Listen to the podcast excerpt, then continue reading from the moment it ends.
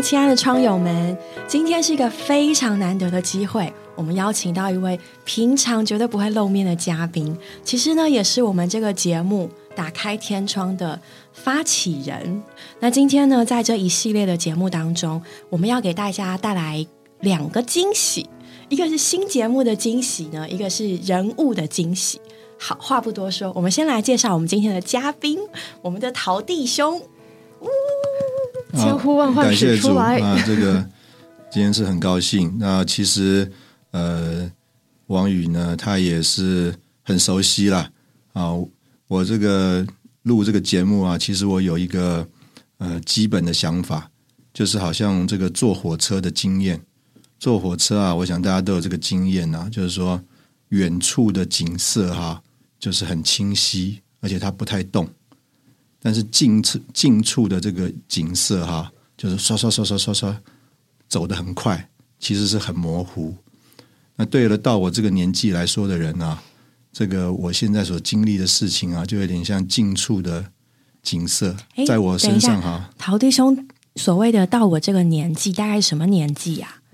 大概五十岁以上，我想就会有这种经验。哦，哎，对，跟大家说一下，我们的陶弟兄就是陶国清弟兄，那我们都称他为陶弟兄，是，就是哎，平常他是不随便接受专访，所以今天每一个字大家都要听清楚了。对，机会非常难得，大家要好好张开耳朵。对，那所以呢，这个我比如说我这个认识王宇，我就很记得我跟他第一次的这个有印象的这个。接触啊，那这个就好像我刚刚讲的，这个叫做火车远处的那个山啊，呃，可能我到我这辈子走到到建筑啊，我都还会记得那个那个远处的山的样子。但是这个近的东西哈，就刷刷刷刷刷，很快就走过去了。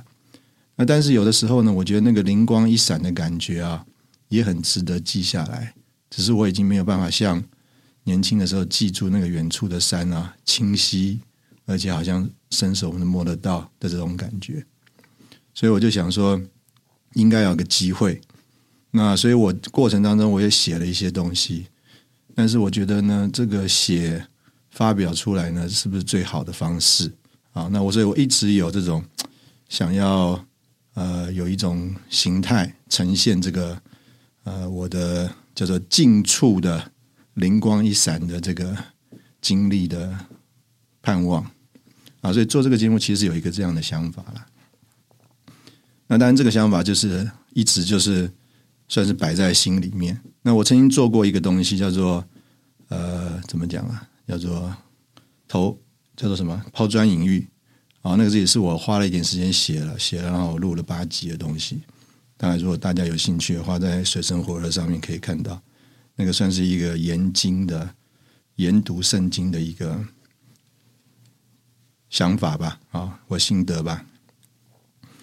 那所以，呃，简单讲就是说，呃，我再我再回头讲第一次跟王宇见面，就是我有印象的经历是什么？就是他那时候考大学。哎哎哎，我本来要讲这个哎，哎，如果很丢脸的部分就可以带。他考大学，他把他的成绩给我，哦，然后我就帮他做落点分析。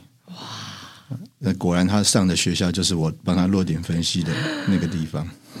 哎，那我要讲我这个版本的故事。我很快讲过，就是对陶弟兄的第一个印象啊，就是我那时候快要考大学了，嗯，然后我真的是非常慌，我觉得我死定，我人生就是完蛋了。然后，然后我，然后我很爱哭，然后我就我就在会所某个角落哭，然后就被被那个服侍的姐姐看到，然后他就跟陶弟兄说，然后后来他就说：“哎，你要不要？”跟陶弟兄交通交通啊，讲讲话，那样心情会不会好一点？然后我就说好。然后，但我真的非常到现在我都还记得那时候陶弟兄呢坐在那个沙发椅上，然后像那个教父电影里面那个 劳勃迪尼路 坐在那边，然后安安静静的听完我那些情绪很激动的陈述，然后就吐出一句一句话说：“王宇啊，你现在回去。”只要做一件事，跟主耶稣求三天的平安，三天就好了。那那句话呢，我不知道怎么形容，但它给我的无比的安定感，嗯，让我里面很平安。突然觉得我刚刚那些 抓马那些情绪，突然真的就是就是可以安静下来。嗯，然后我觉得我能够考上大学，真的还蛮感谢陶弟兄那时候那一句话，给了我平安，然后让我去跟主求平安，然后我就真的得到了三天的平安。然后我今天在这里。所以，我真的非常感谢陶弟兄。好，这是我的故事，我讲完了。嗯，反正无论如何啦，就是有一些人生当中的小的这种叫做星火啊啊，这个一点小的回忆啊，我就希望能够有一点机会记录下来。那我也讲讲刚刚这个王宇说为什么今天会参加他的这个节目啊？当然，我们都知道这个王宇节目做的很好啊，很被大家喜欢。那这个录音室呢，大概我们也设定了一年多了。那我自己也没来用过啊，也不知道这个录音室到底好用不好用。所以我就想说，那我总是应该来用一用啊啊！那再来呢，我希望要有一个广播形态的节目。那所以呢，而且我也不希望是我自己一个人的节目，我希望是慢慢有一些弟兄们能够调在一起啊，把一些人生当中的心火啊，这个呃，算是这个。人家讲叫做，我也不太会形容了啊，就是说有一些小事情啊，能够借着这个广播的形态，没有那么紧张，没有那么受约束，但是哎，我相信还是会对呃听的朋友们或弟兄姊妹有帮助的，那能够能够留留留下来，那这第二方面，所以我想我总是应该来试一试，免得呢挖了一个坑叫别人跳，不好意思啊。那第三，哎。我其实想问一下，因为许多人他想要贯彻自己的理想，他就会想要自己来做。那刚刚听陶弟兄说到说，可以邀请其他许多的弟兄们一起来上这个节目，我觉得这蛮特别的。就是为什么您会有这样的想法呢？呃，怎么讲？就是说，呃，可能我对弟兄们的接触嘛。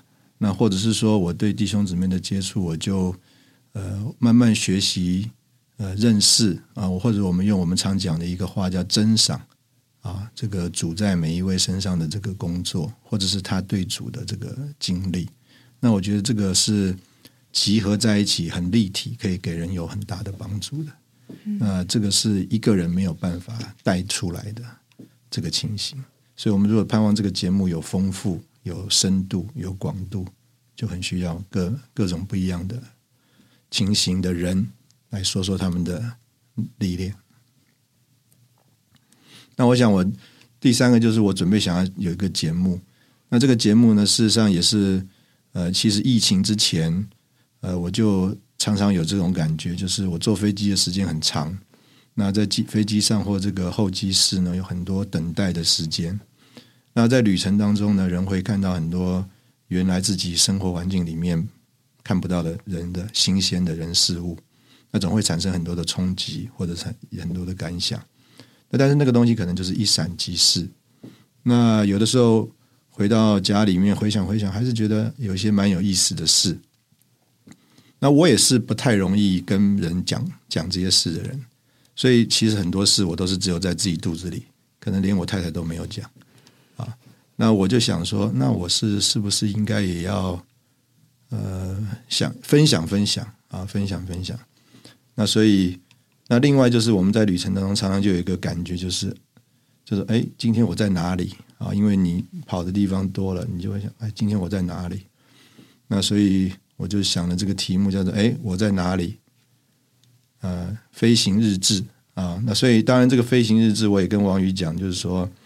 要飞有飞才有日志嘛，啊，没有飞就没有日志啊，所以从今年十月份开始，这个又开始飞了，所以就开始有一些新的感想啊，那所以我也觉得好像是一个呃机时机啊，可以开始来有这样的新的节目。这个节目的名称会怎么定呢？哎，就是我刚刚讲的，叫做哎，我在哪里？我在哪里？哇，真是人类史！哎，我在哪里？人类史上的大灾问，没错。我从你哪里来，往哪里去？嗯，但我们现在活着的人更关心的是，我现在在哪里？对，那我我的想法是这样子了，当然我们这个信主的嘛，所以总是要说啊，我们说圣经是我们一切的标准啊，总是有点圣经根据嘛啊。当然我为了这个节目，我要凑一下啊，是不是这样？所以呢，这个创世纪第三章那里呢，耶和华来寻找人，就说人人啊，你在哪里？那当然这个就是从福音的角度。那另外一个，其实在我刚得救的时候，我印象很深的一个话。那可能是我第一次特会或前两个特会啊，有一次弟兄们在这个信息里交通，在约翰福音第一章，这个门徒们遇到主耶稣，那第一个问题就是夫子，今晚你住哪里？换句话说，原来他们都是有个别的生活的啊，比如说彼得是渔夫啊，约翰也是渔夫啊，从那一天他们蒙了呼召以后，他们就不留在自己的原来的住处了。所以那一天晚上，他们跟了主耶稣，他们并没有说啊再见，明天再见，他没有。他说：“夫子，今晚你住哪里？”换句话说，他们今天晚上就要跟随主耶稣，与他同生活同住了。所以从那个时候开始，门徒们就丢下了原来的生活，就开始了一个叫做跟随主的新生活，或者是我们今天常讲，就是要与主同活同住的生活。所以他们问了一个很奇特别的问题：“夫子，今晚你住哪里？”我想我们很难得问人家这个话，意思就是说，哎，你住哪里？我也要去啊，我跟你一起住啊。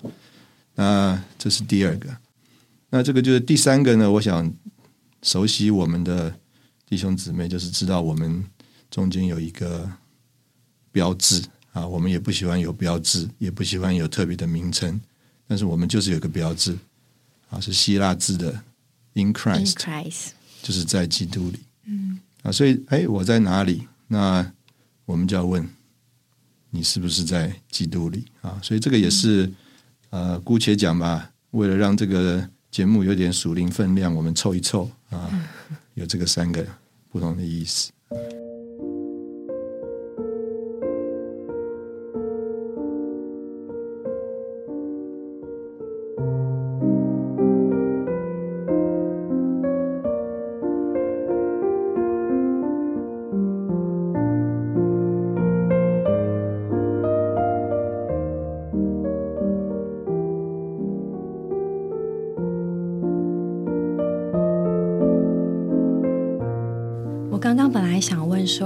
从一开始的灵感，在火车上的那个景物的灵感，怎么到今天可以成型成为一个节目？我刚刚本来想要问这个问题，我刚刚听陶弟兄这样讲过来，我觉得其实这个问题真的就和陶弟兄这嗯三十年、嗯四十年的人生有密不可分的关系。吼，就是你自己从年轻的时候被主蒙召得着。一直到今天，所以那个托付那个东西的成型，就跟你现在，就跟你这几十年的人生密不可分。应该应该这样讲，就是说，呃，因为这个路不是自己拣选的，而且也不知道前面的路到底方向在哪里，或会最后会落脚在哪里，所以我每一天都在问主啊，今天你住哪里？嗯，那才会知道说，哎，我在哪里。如果不知道主在哪里，我就不知道我今天晚上会在哪里。那事实上，如果我们呃生活当中如果失去主了，你就会觉得，哎，今那我在哪里呢？啊，所以呃，有的人他有很确定的目标，有很确定的方向啊，他知道自己在追求什么。那我们就着某一方面来说，你说我们在追求什么？就着世人来看，他可能会觉得你没有在追求什么，或者是你不知道你在追求什么。或者你在追求的东西虚无缥缈的东西，那所以我们为了回答他们，也是要想一想我在哪里啊，这样才能让人家知道我们具体的追求。那当然，我觉得这个用广播的形态哈，我觉得是有另外一个经历。这个经历就是呃，大概在两千零二年或零三年的时候，呃。可能要去查一下，那一次是去纽西兰参加这个长老同工聚会。那在那个聚会之前呢，我们有大概六天的在纽西兰南北岛的这个 bus 的 tour。那因为这个纽西兰的景点啊，每一站啊，可能这个车子一开都是五个小时、六个小时。它一个城市到一个城市或一个景点到一个景点的 bus 距离很长，bus ride 很长。那当然过程当中，这个导游呢，他会尽量的想要呃介绍这个当地的情形啊，讲讲故事啊啊。那简单的讲，就是这个 bus ride 实在太长了，他也没不一定有那么多故事讲。那另外呢，我们中间弟兄姊妹也不一定想要听他讲那些有些无聊的故事，所以呢，过程当中弟兄姊妹就说：“哎，我不用你讲了啦。”啊，然后就叫弟兄姊妹每一个人轮流拿他的麦克风，啊，就轮轮流坐到这个导游旁边的这个座位上，然后开始去讲个人的追求主的蒙文见证。那我记得啊，这个第一天的这个晚上结束了。这个导游的感慨是什么呢？这个导游他就说啊，哎呀，我从台湾啊到纽西兰来啊，原来也不是想当导导游的，那实在是因为生活所迫啊，我就去考了这个导游执照。那我原来啊也是不习惯啊，就是啊，因为导游是坐在最前面，没有看着人的，他是看着前面的几，等于他是没有听众的在讲，他不知道后面的人到底是在睡觉，还是在看影片，还是在做什么别的事。那但是他就自顾自的讲。他说他练了好久啊，才能够这样叫做不管有没有人在听我，能够这样讲下去。他说他很惊讶，那天在巴士上，所有的人只要坐在他的位置旁边，就自顾自的讲起来了，而且讲的非常精彩。讲到他那天晚上跟我们一起进的饭店就受惊了。哇！那我听他讲这个他自己的经历呢，我就觉得说，哎，我们好像是有一点性能。啊，或者也有一点的经历啊，可以用这种形态，或者说广播的形态啊，用这个声音讲故事的方式，让人来摸索一些事情。那就好像我们这个常常讲说，神的爱是手，我们人呢是好像这个人的爱是手套。那但是呢，这个就着圣经上来看啊，如果没有手套啊。这个神圣的爱啊，这个作为这个爱的本质和内容的这个爱啊，也彰显不出来。就像我们最近读这个约翰一书，就是说神的爱怎么显明呢？那借着主耶稣来到地上，就是神来成为人；借着主耶稣在十字架上为我们死，做了平息的祭物，神的爱就向我们显明了。那我们彼此相爱，神的爱在我们身上就得了完全了，得了完全的意思就就显明了、彰显了，让人看见。所以换句话说，这个神的爱啊，好像有点让人不容易看见，是无形的，只是一个素质本质的东西。但是它需要一个手套啊，就好像我们常常讲的一句话，叫做“神圣的属性彰显在人性的美德里”。所以呢，神的爱必须借着人性的美德的生活，把它彰显出来。所以啊，可能啊，人摸着神的爱，是因为啊，你啊，挂在他的。宿舍的门把上一碗豆花，所以他说：“哎呀，神真爱我。”那神他怎么摸着神的爱呢？因为有个手套，叫做挂在他门把上的豆花。那所以今天我们讲一些小故事，可能是讲一点我们人的故事、人的经验啊等等。但是我呢是很盼望，因为我们是有神的人，所以在我们的这个人的生活里、故事里，哎，有这个神圣的生命啊、性情啊，做里面的内容。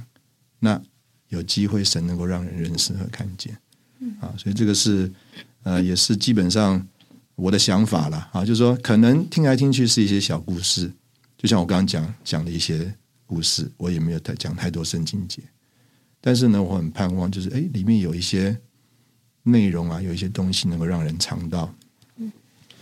呃，我对这个事情事实上一直都有都有负担。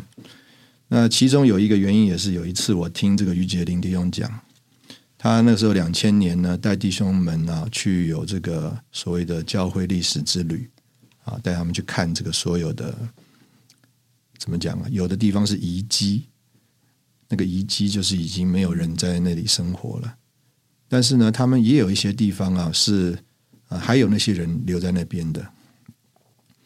那比如说这个呃。有一个地方呢，是呢，他们仍然在那边呢，有这个呃弟兄姊妹在那边过这种农耕的生活，然后他们继续在那边聚会啊，然后他们就是保留他们原来的生活形态。那从那里是送了最多的传教士出去的地方的一个团体，但是很可惜，他们没有文字内容来叙述这一百多年神在他们身上到底怎么样带领他们。那所以简单讲，就是说很可惜，有这个神的话，但是没有一个叫做手套凭借，让人家看见这个神的话怎么样显出来。嗯，啊，我们说，哎呀。这个你们就得着能力，从耶路撒冷、撒玛利亚、犹太全体直到地极，做主的见证人，有一个这个神的话。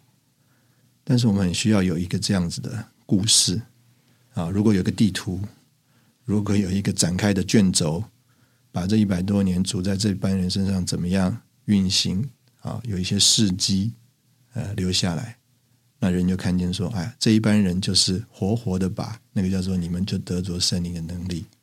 从自己的家到中心到圆周，把主的话见证出去，人家觉得哇，这个话活生生的让人看见。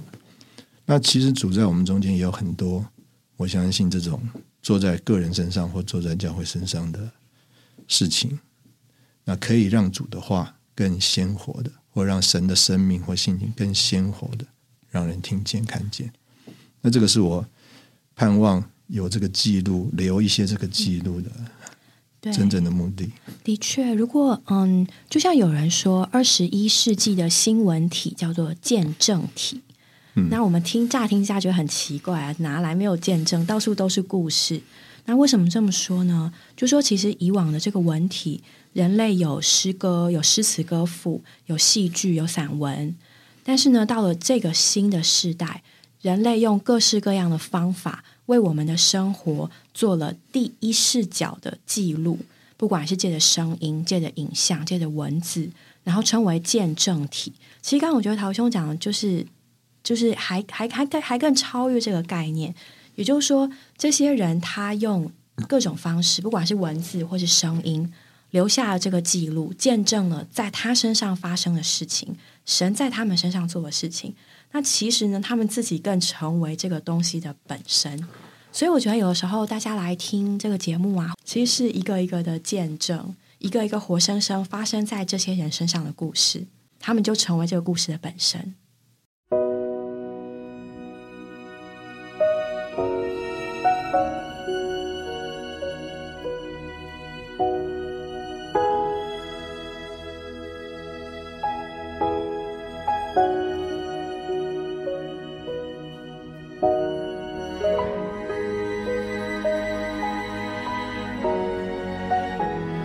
其实也蛮好奇的，就是对于这样的嗯概念，陶兄有跟身旁的人聊过，大家有什么反应吗？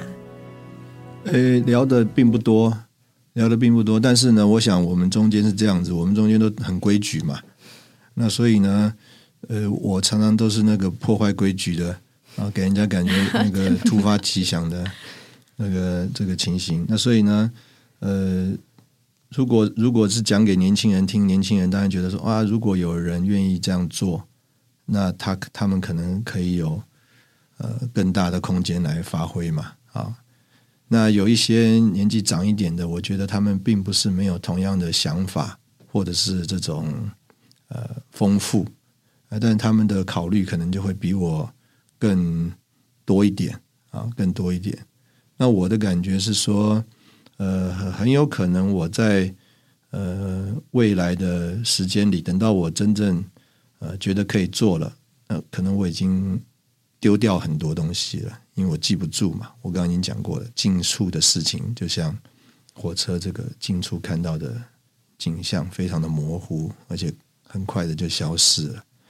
那我觉得有一些东西呢，可能我现在不讲，那个感觉就就就就离开了。好，那所以我是想，那讲的话就是一个呃，刚刚王宇讲的，有的要用文字，有的人甚至变成诗歌，变成变成这个呃音乐，那这个东西要许多的时间来淬炼嘛。好，那我们用这个讲话的方式，说实在就是最不负责的啊，就过来过来想到哪里讲到哪里。那另外一种情形就是说，可能现在的人呢。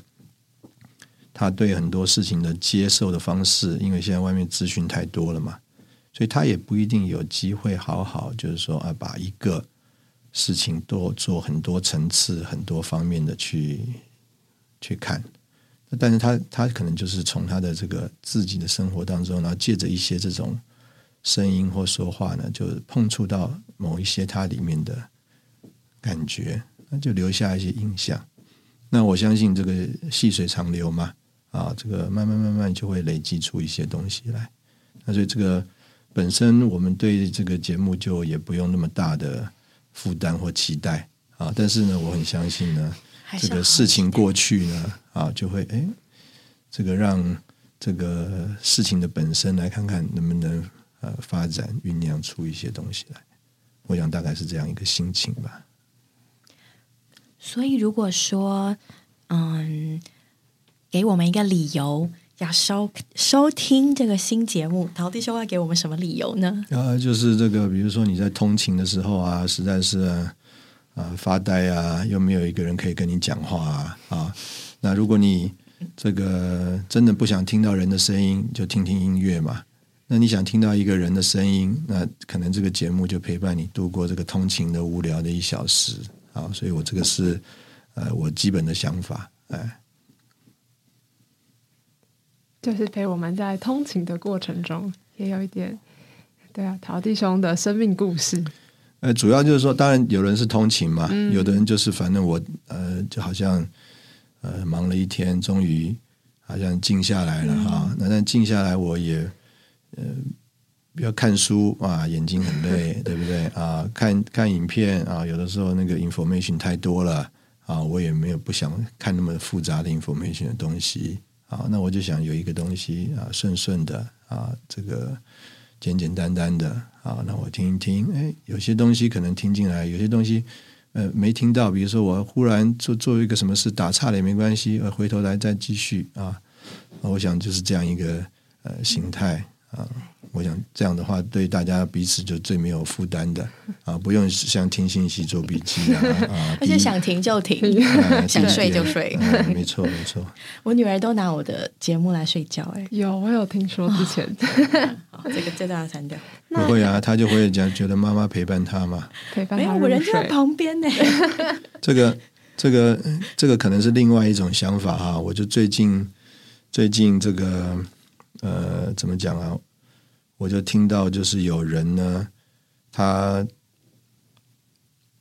有机会，就是他的长辈走了嘛，他的长辈走了，他就很想要留下他长辈的一些印象，好，但是已经没有机会，已经没有机会，因为没有留，所以他要怎么怎么跟他的孩子介绍什么什么，他没有机会留，那所以呢，呃，我也在想说，哎，那我借这个机会，我也留一些声音下来。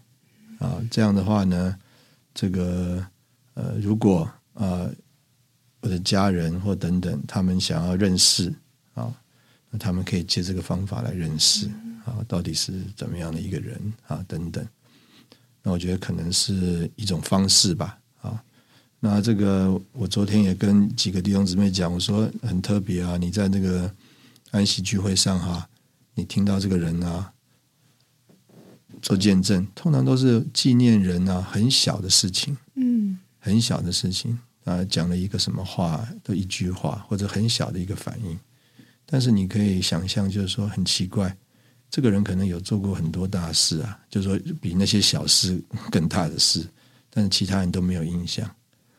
那真正有一个东西叫做渗透到人的心里，那觉得在这个时候他最想要讲出来的，却是这种小事情。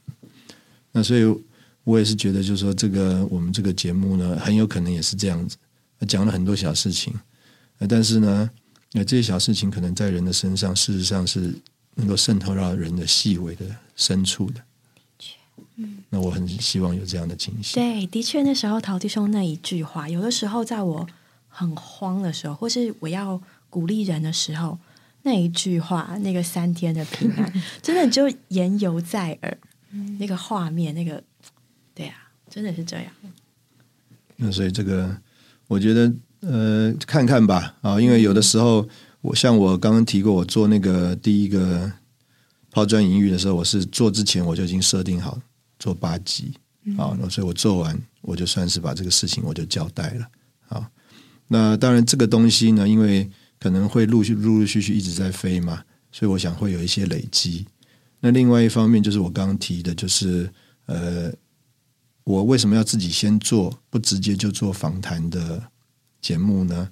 也是希望我借着自己先做呢，我可以把这个节目定掉。嗯，所以以后比如说我要去邀请一个弟兄来，我就先把我录过的东西给他听听。意思就是说你来哈，我希望你是照这个调子走啊，不要我这个是不要走掉了。哎，我这个文艺片你给我拍成这个 恐怖片啊！我我反正我要定一个调，我这个我这个内我这里面谈话的方式等等是是这样一个啊方法。啊，那希望他就是也是这样子一个情形融进来啊。那所以，所以我才在一开始，我希望我要自己录一段时间啊，可能几个礼拜，然后把这个节目定掉了以后，然后之后可以慢慢慢慢陆陆续续找一些弟兄们调进来啊，这样一个情形。那我还是希望是呃，怎么讲？就是说是一个陪伴大家，陪伴大家，让大家觉得好像。可以舒舒服服啊，轻轻松松，这个呃不用太太多担负的啊一种状态下啊，就能够听这个节目。那可能有一个是观众朋友最想问，就是这个节目大概会什么时候播出呢？因为刚刚听陶弟兄说有飞才有，那是不是比较不定时？哎，这个东西这样子嘛，我我我我如果为自己。呃，怎么讲啊？就是说，呃，不要那么紧张的话，当然就是有飞才有嘛。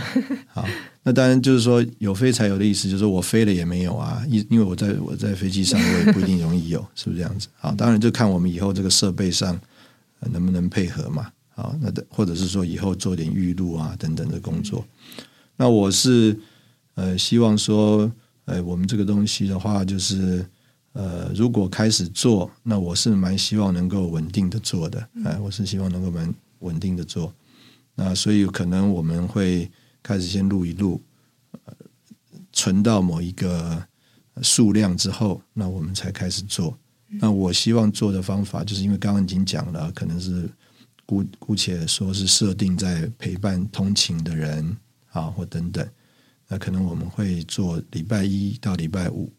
固定的时间啊，这样一个时间，当然也可以有轮播，或者是你自己去呃选择来收听的这样方式啊。但是我希望是一个礼拜一到礼拜五每天都有一段时间的啊这样一个节目。那我也做了一个初步的设定啊，就是礼拜一到礼拜五谈的话题都不一样啊。那我希望我自己是有兴趣的，那我也希望对呃有兴趣的人，他可以选他自己有兴趣的那个题目到那一天来听。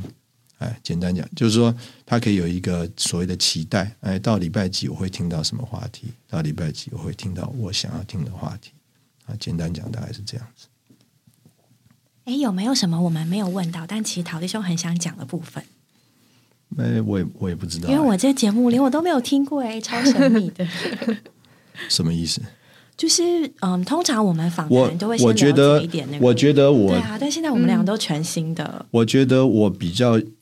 我我觉得我是要，我们姑姑且这样讲，就是说到了某一个地步，呃，我我觉得我谈这个呃谈话的内容呢，其实是要面对我自己的内心，嗯，啊，所以呃，虽然我们刚刚讲讲一些小故事啊等等，就是说我刚刚为什么说我这个话可能很多事也没有跟别人讲呢？因为这个是我内心的话，那但是有些时候这个内心的话。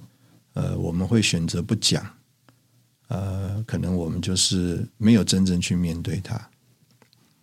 那我觉得我也到一个年纪或阶段呢，我觉得我应该要学习来面对我自己的内心。啊，不一定是说我们面对自己内心以后，我们就要去怎么实践我们里面的内心，但是起码呢，我们是面对他的，啊，是面对他的。那。呃，有的人是说啊，那我们对我们的人生感恩；啊，有的人是说我们检讨一下我们这个呃在人面前生活的情形；那有的人是这个怎么讲？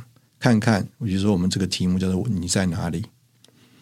那如果你今天在一个船上，或者说你在一个篮球队里，或者是你在一个什么不同的环境里面，那你如何面对你该有的情形？那我是很希望，呃，我们能够面对我们自己内心。比如说，我礼拜二我想要谈的是叫做最切合我这个题目的，叫做“魂游向外”。魂游向外就是不知道自己在哪里。那保罗自己讲的，他不，他认识一个人，不知道他是在三层天上，还是他是在阴间。当然了，他也去过三层天上，也去过阴间。那当然，就着另外一面来讲，讲你也可以说，他从来没有去过三层天上，也没有去过阴间，因为他是在灵里。哎，是不是这样子呢？啊，你们怎么领会这个圣经节？就是他真的去过三层天吗？真的去去去过灵里吗？就像约翰，他真的去看了耶路新耶路撒冷吗？啊，到底那个是怎么回事？意思就是说，他魂游向外，他不知道他自己在哪里。那所以有一个东西，我们需要直接面对自己内心的就是：哎，你有没有魂游向外啊？李弟兄他自己说，他所有人生的起源就是在于那个梦。他说他一辈子都活在那个梦里。那他他说他的梦就是那个梦。他说他的人生就是这个梦的应验之中走向康庄大道。换句话说，他都在魂游向外。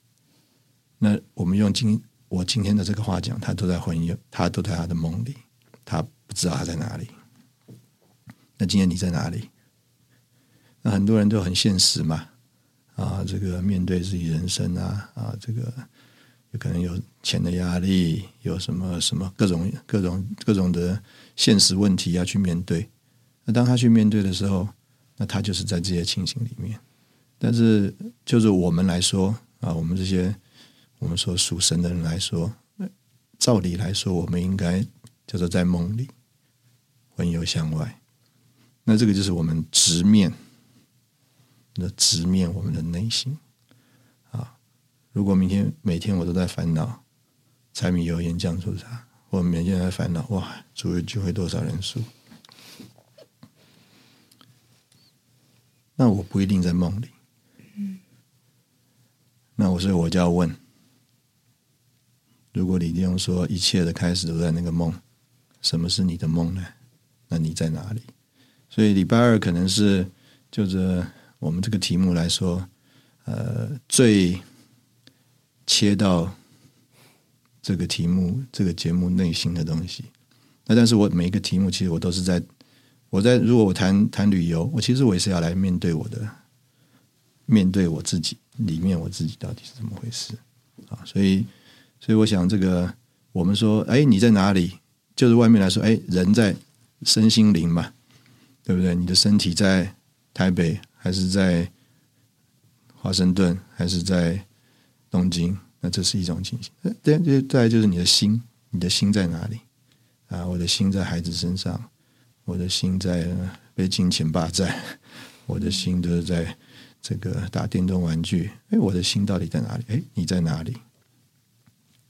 那我们说保罗被提，他们到底是什么地方被提？是身体被提吗？还是心被提？还是灵被提？啊，等等，那我就想说，这个就是做做这个节目，我要直面我的内心。可以问陶弟兄，你是从什么时候开始有这样的准备吗？因为其实面对自己的内心，你需要一点勇气耶。或者说，你从什么时候开始有这种想法，或是做准备，或者是开始意识到？我觉得我从。大概三十七八岁，我就蛮清楚。那时候有发生什么事情吗？呃，没有啊，就是说，等于就这样讲嘛，就是说，你要知道是神为你的一个定命。保罗他可以说：“当跑的路我已经跑完了，当守的道我已经守住了，当打的仗我已经打过了。”啊，所以他不只是说我打过仗，我跑过路，我守过信仰，不是他，他是说主量给他一个道路，他跑完了；主量给一个仗，他打完了；主量给他一个刚当守的道，他守住了。比如说，有很多人羡慕尼托生弟兄主给他的启示，但是主量给尼托生弟兄是何等的道路啊！这么有启示的人，主把所有丰富给他的人，最后叫他丢监里二十年，没有机会传福音，没有机会尽职，至死都没有出来。那我很相信，尼托生是伏在神的安排之下。就是那个是他的道路，那所以就着我来说，可能到了三十七八岁，我就有一个领会了，主量给我的是什么道路。那所以从那个时候开始到现在，我就是跑那个主给我的道路。比如说，你们知不知道？我不一定要负责让你知道。我们身边的弟兄们知不知道？我也不一定要负责让他们知道，比如可能很多的人觉得你应该走什么道路，觉得你应该怎么跑，但是你自己要知道，你的主在你里面给你什么带领。那我需要直面我的里面有没有接受神的这个带领？你那个不一定是你要的路，是不是这样？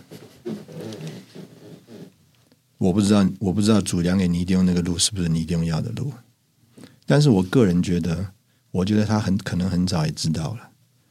啊，我讲一个小 hint，你看哈，其实你已经用解经很有亮光，但是他没有去做解经的事，然后他告诉李弟兄，主把解经的恩赐给你，你要做解经的事，这个就是李弟兄为什么去做生命途径。你没有听过这个吧？有，所以很特别。对，尼托生知道解经的托付托在李长寿身上。嗯，哎，但是就着我看李尼弟兄的书啊，他解经没有比李长寿差吧？你你你们懂吗？嗯，尼托生应该没有比李长寿差。就某一方面的文学造诣，因为我在研究他的诗的作品。其实他的文学造诣是蛮强的，是啊，中英文都好，嗯，真的蛮强。但他没有去做，嗯，我我我我都还很相信，搞不好那个是他很想做的事，嗯，就是结晶，可能是尼托生很想做的事。好像在他的见证里面有说过，他想，对，但是结果他知道，结果他知道，神没有神没有托他这一个，嗯，神把别的事托给他了，所以他必须忠于那个，而他也知道，神把那个事托给李长寿了。